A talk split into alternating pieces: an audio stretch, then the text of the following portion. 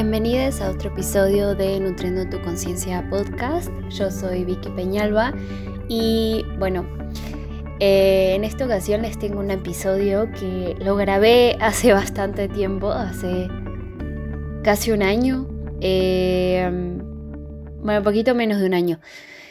Y bueno, por temas de salud, este, tuve que dejar de, de grabar por un tiempo. Nunca publiqué ese episodio, este, pero creo que por todo este, por el mes en el que estamos viviendo, em, por el 8 de marzo, por el 9 de marzo, por todas las cosas que han estado pasando, tanto ahora como siempre, creo que, no sé, me resultó, me acordé que había grabado esto y que nunca lo había publicado y encima cuando en el momento que lo grabé ya había dejado de, de grabar por un tiempo también por cuestiones de, de salud, ¿no? Este, pero la verdad me quise animar a publicarlo ahora. Eh, en su momento lo grabé como con el video también, pero al final este, decidí que por ahora voy a publicar, bueno, solo así como en este formato de solo el audio. Este, entonces, bueno, si escuchan que hice referencia como a eso de que, me están viendo del video o algo así, es por esta razón. Ya más adelante veré si puedo este, grabar también el, el video como tal. Y si no, bueno, me mantendré con, con este formato de audio.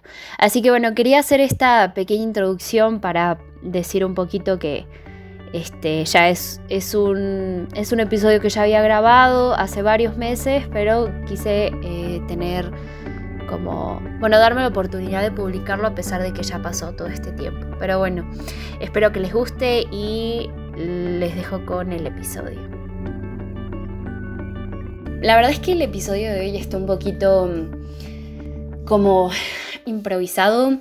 Eh, hace un tiempo que no, que no grababa, había dejado como algunos ya grabados, bueno, dos, dos episodios grabados y, y bueno, y, y, como que lo, lo, dejé por un rato por varias cosas que han estado pasando en mi vida, pero eh, tuve muchas ganas de grabar esto hoy porque creo que eh, como que me estoy metiendo en un tema un poco, bueno, complejo y y creo que nos afecta a todas, hablando como de, bueno, de, las mujeres en particular, porque, bueno, no he dicho el tema, pero el tema del que quiero hablar en este episodio es sobre cómo la cultura de la dieta y las dietas como tal eh, generan como esta opresión en las mujeres y participan como en, en, el machismo que hay y son como parte del patriarcado y de todo lo que estamos viviendo, desgraciadamente, como mujeres día a día.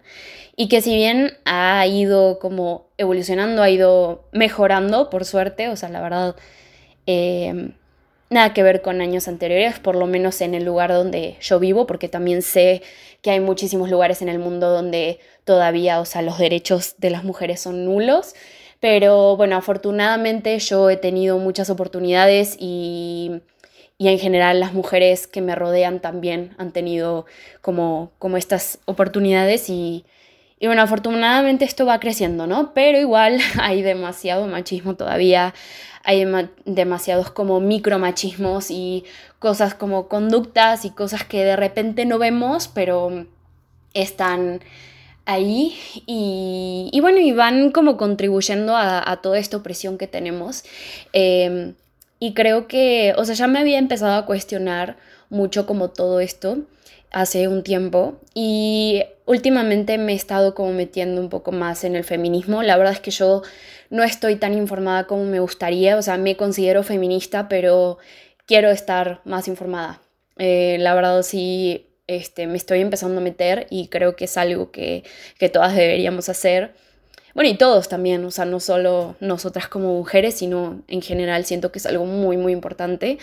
Em, entonces, bueno, quería este, como hablar un poquito sobre este tema, también como dar como una introducción sobre cómo es que la, la cultura de la dieta como tal puede afectar a cómo nos vemos nosotras como mujeres, o sea, lo que creemos que podemos alcanzar, cuál es nuestro valor como personas, o sea, cómo puede impactar todo eso, la cultura de la dieta. Y también me gustaría como eh, hacer un ejercicio de reflexión al final para que ustedes, eh, la mayoría de las personas que me escuchan son mujeres, entonces este, creo que esto podría ayudarles y ayudarnos a, todas como a cuestionar un poquito esta parte. Y, bueno, entonces eh, primero voy a, voy a hacer eso, voy a hablar un poquito como en general de, toda esta situación y todo lo que, lo que me he estado cuestionando. También, bueno, estoy leyendo un libro eh, de Isabel Allende este, que se llama Mujeres del Alma Mía, creo que se ve al revés por el tema del, del video, pero bueno, lo empecé ayer y ya voy como a la mitad. O sea, está cortito el libro, pero creo que es una forma como de acercarse al feminismo de una manera más coloquial. O sea, está labrado bastante fácil de leer y como que habla de del feminismo desde su perspectiva y cómo ha vivido ella, o sea, como que siempre fue una mujer em, como con una mente un poco más abierta y considerándose este feminista desde muy corta edad, aunque no sabía qué era el término como tal. Y también habla de las mujeres que la han apoyado en su vida y como em, teniendo en cuenta la educación que han vivido, este, se podrían también considerar feministas. Entonces, habla de todo esto y hay una frase, hay un pedazo que la verdad me, me impactó mucho y creo que em, bueno, me gustaría como hablar un poquito de esto. Eh, se las voy a leer y mm, para como empezar esta conversación. Y creo que, o sea, es, no sé, la verdad me puso a pensar bastante. Hace rato vi a una amiga y nos pusimos a hablar de esto y les leí esta misma frase. Y creo que es algo, o sea, es algo impresionante que no sé qué es tan común, pero a la vez está tan escondido que no nos damos cuenta y lo no sé, lo, dejamos como pasar por alto. Entonces, em, bueno, voy a, voy a leer la frase como para empezar. Este, bueno, no es la frase, es como un, párrafo. Em, a ver, dice así. Em, es imposible, alcanzar el molde que nos imponen la publicidad, el mercado, el arte, los medios de comunicación y las costumbres sociales. Cultivando nuestra baja autoestima, nos venden productos y nos controlan. La objetivación de la mujer es tan predominante que no la percibimos y en la juventud nos esclaviza. El feminismo no nos ha salvado de esa esclavitud, solo nos libramos con la edad cuando nos convertimos en seres invisibles y ya no somos objetos de deseo, o cuando alguna tragedia nos sacude hasta los huesos y nos confronta con lo fundamental de la existencia. La verdad es que esto cuando lo leí me, pegó mucho. Em, en general, o sea, creo que sí me ha cuestionado mucho como todo esto de el tema de cómo nos ven. Y de hecho lo he hablado en, en otros episodios, de cómo ven a la mujer como un objeto de deseo y como que tiene que ser, tiene que cumplir con, con, ciertos estándares para ser valiosa, para poder ser aceptada, para poder tener éxito, o también, o sea, hablando un poquito más sobre la nutrición, también para ser considerada como saludable, ¿no? Entonces esto es como, no sé, es, es muy fuerte y la verdad me gusta mucho esta frase, o sea, bueno, me, me, me impactó mucho cuando la leí y creo que es algo que no sé qué, es cierto, que a pesar de que nos intentamos rodear como, bueno, las mujeres, ¿no? Que estamos como dispuestas a, cuestionarnos y a deconstruirnos y como a, ver todo, todo este sistema en el que estamos como inmersas, creo que a pesar de ser conscientes de todos estos como acondicionamientos, es muy difícil soltarse, es muy difícil no creer en todo eso y porque son cosas que tenemos muy arraigadas o por lo menos a mí, o sea, sé que hay mujeres que sí están como un poco más separadas de esto, pero la verdad es que yo crecí con estas ideas, o sea, en, en mi entorno habían muchos estímulos de este tipo, entonces creo que no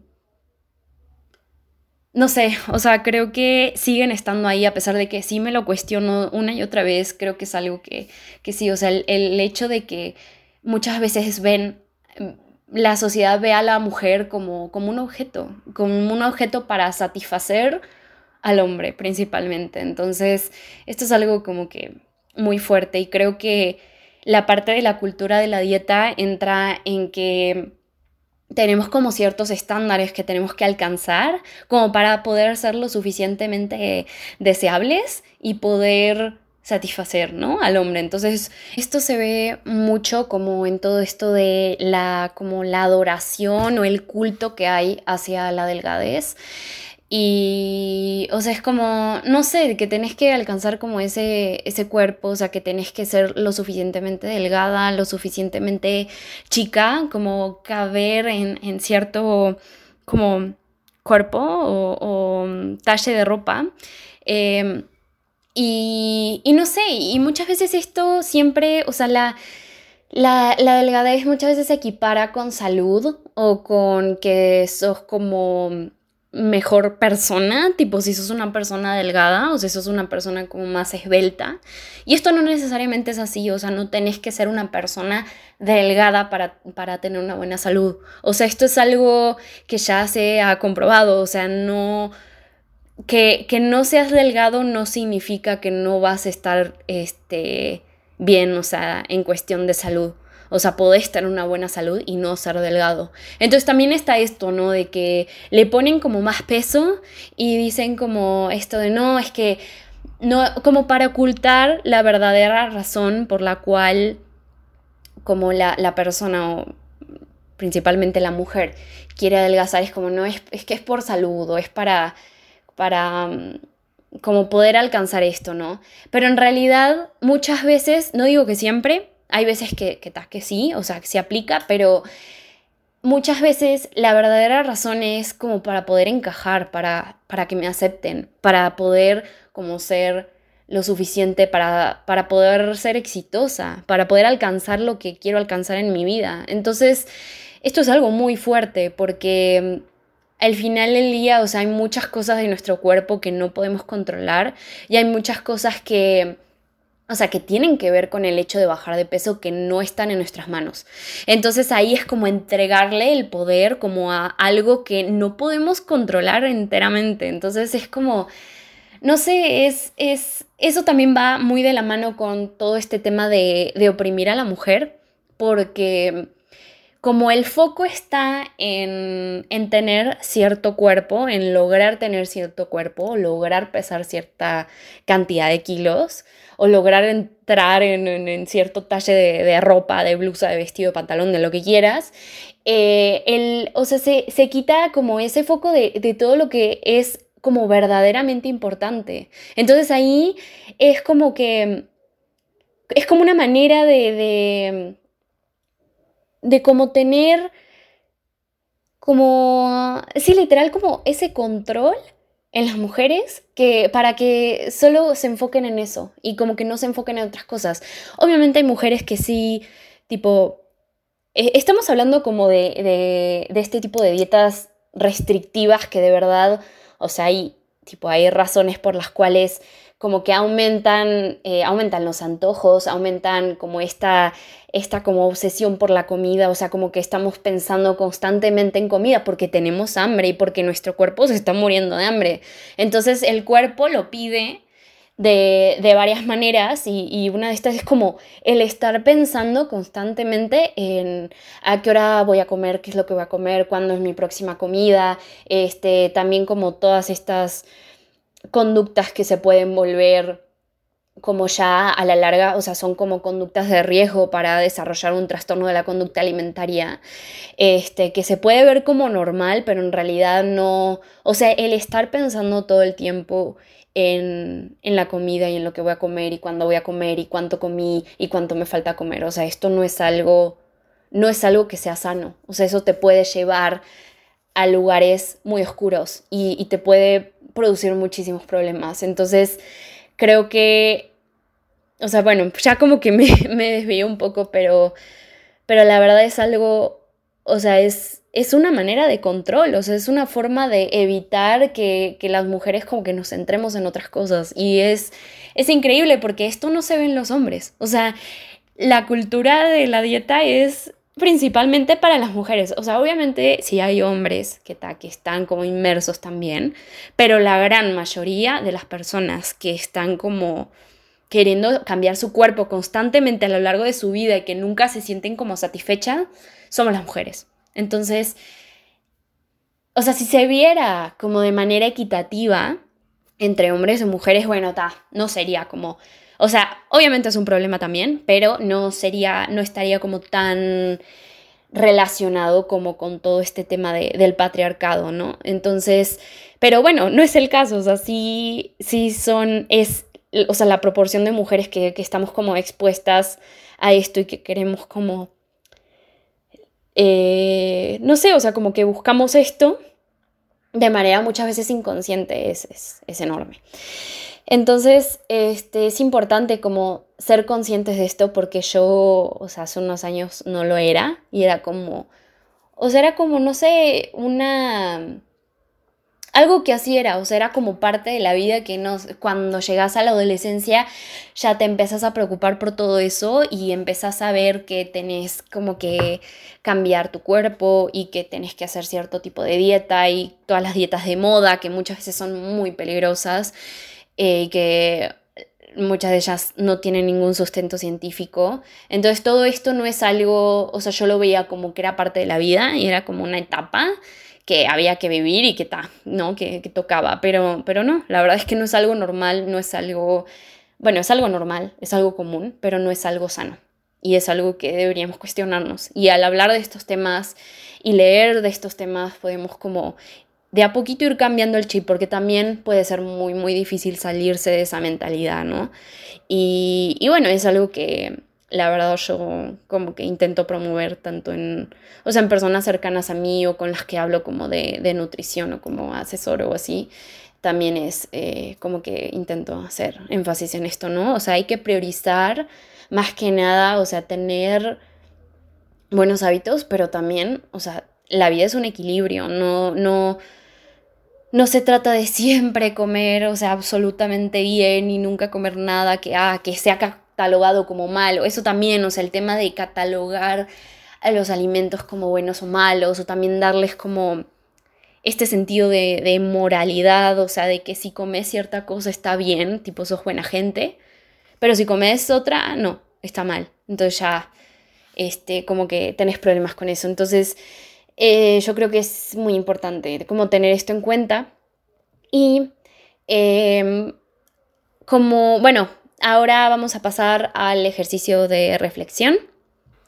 Así que, bueno, les voy a pedir, em, lo ideal es, este, para mí, escribirlo a mano con papel y hoja a la antigua, pero bueno, si no, si no quieren, si no tienen dónde, lo pueden hacer en, su celular, en su computadora, donde sea.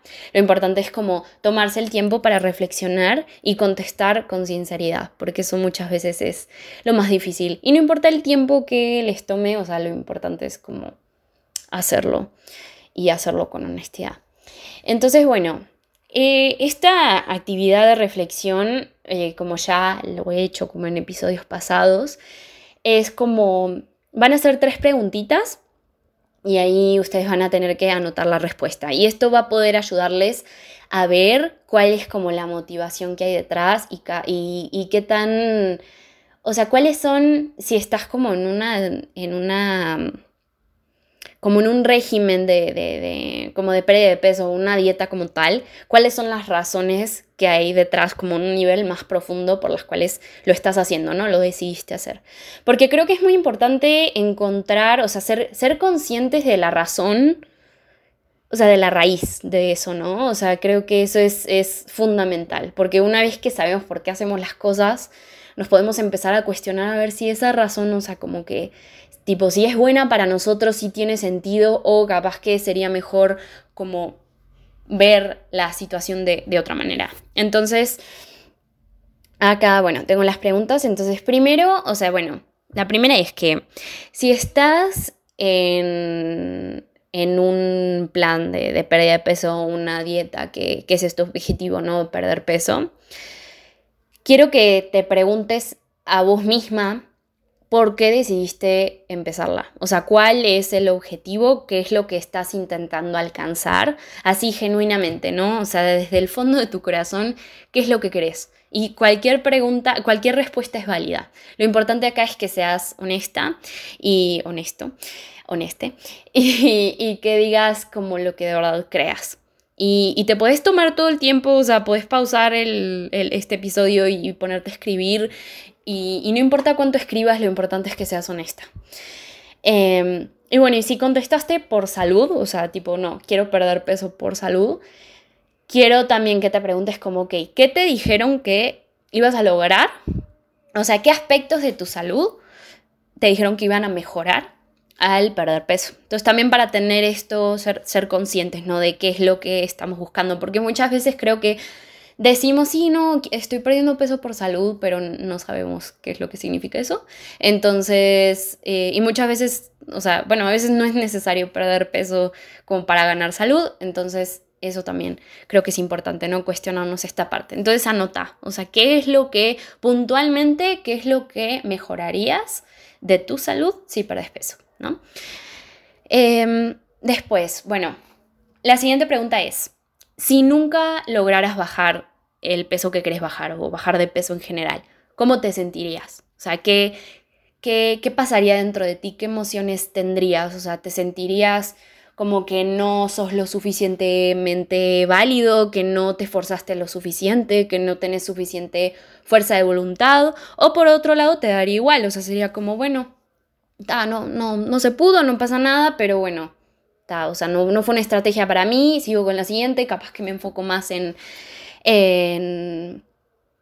este, más como directamente en el cambio de hábitos, o sea, como mejorar mis hábitos alimenticios y no tanto en como tener este, em, bueno, se llama como déficit calórico, o sea, como comer tipo menos de lo que gasta tu cuerpo para mm, poder como tener esta, eh, esta disminución, ¿no? Del peso.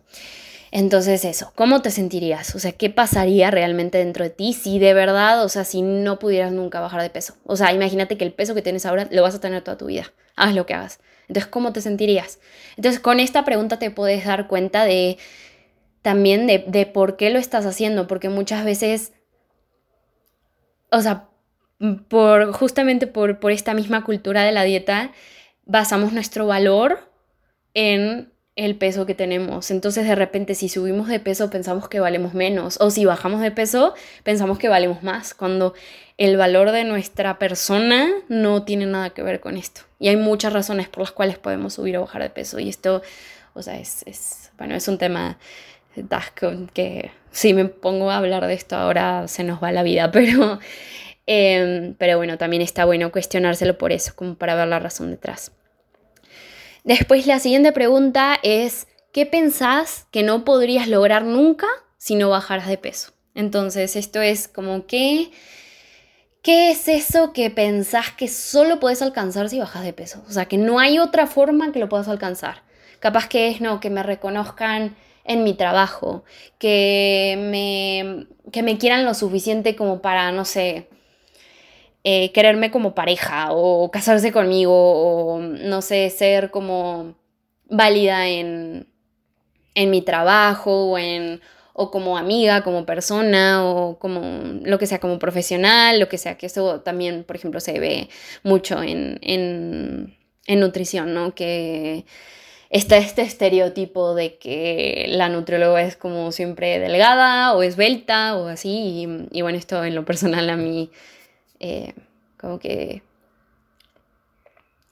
No sé, o sea, afecta, ¿no? Porque tenés como esta idea de lo que tenés que cumplir como para poder ser vista como buena profesional y en realidad tu aspecto físico no tiene nada que ver con el conocimiento que tengas, entonces también, bueno, esto está bueno cuestionarlo, ¿no? ¿Qué es lo que pensás que no vas a lograr de otra manera?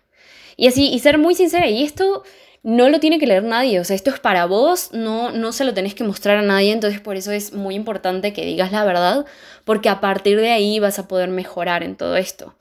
Entonces creo que el primer paso para todo cambio es ser consciente, ¿no? De, qué es lo que está pasando y cuáles son tus verdaderas razones para actuar de cierta manera. Entonces, al hacer esto, puedes como darte cuenta un poquito más.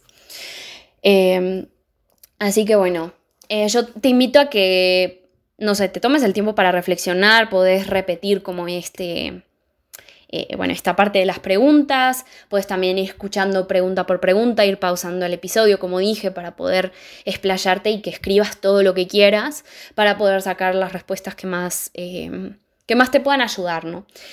Así que, este, también quiero decir, por último, que es es muy probable que al hacer este tipo de ejercicios al principio te sientas como incómoda.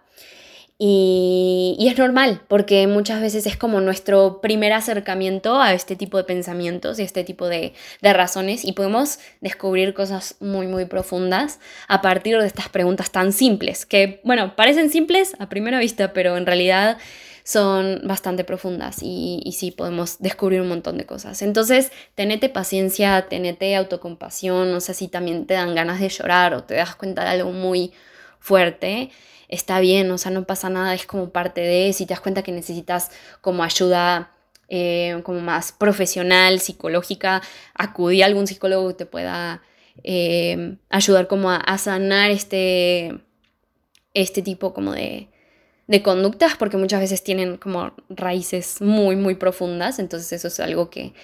Eh, un profesional de la psicología te puede ayudar, de la salud mental. Así que, este, eh, tenete compasión, tenete paciencia y, tómate tu tiempo para procesar todo esto. También si te das cuenta que eh, contestas una pregunta, pero después ya estás como, esto a veces te puede drenar emocionalmente, entonces sí, si te das cuenta que no puedes contestar otra, tómate tu tiempo, o sea, no tenés que contestar todas de una, puedes hacerlo de a poquito. Entonces, bueno, eh, esto sería todo por el episodio de hoy. Em, acuérdense siempre que el cuerpo, nuestro cuerpo no define nuestro valor como personas, o sea, el cuerpo es algo temporal que tenemos en, esta vida terrenal, eso suena muy espiritual, pero eh, en, el planeta Tierra tenemos este cuerpo que nos va a estar acompañando durante esta vida, pero no lo es todo, o sea, no, no define lo que somos, no define de lo que somos capaces, entonces es muy importante tener eso en cuenta, o sea, sí hay que cuidarlo porque al final es como nuestro Em, nuestro, nuestra casa en este momento. Entonces sí, hay que cuidarlo, pero hay que ser conscientes de que no, no lo es todo. Entonces, eh, bueno, si te gustó este episodio, compártelo con alguien que creas que le pueda servir. Eh, también, bueno, eh, dale como una este, puntuación si te gustó. Y también quería pedirles algo, este, me quiero, como les dije, me, quiero como empezar a meter un poquito más en en el feminismo y empezar a leer como tipo libros bien, porque las cosas que he leído, la verdad, no. O sea, son como en internet y cosas así, este, artículos o cosas, pero me gustaría como leer libros. Entonces, si tenés alguna recomendación que me puedas hacer, eh, puedes dejarla como en los comentarios, acá si estás como en, en YouTube, o, este, o igual mandarme un mensaje eh, ya sea en Facebook o en Instagram. Estoy como arroba nutriendo tu conciencia, entonces ahí eh, les agradeceré un montón que me puedan hacer llegar como sus sugerencias. Así que, bueno, muchas gracias por escucharme y nos estaremos eh, viendo y escuchando ya en el siguiente episodio.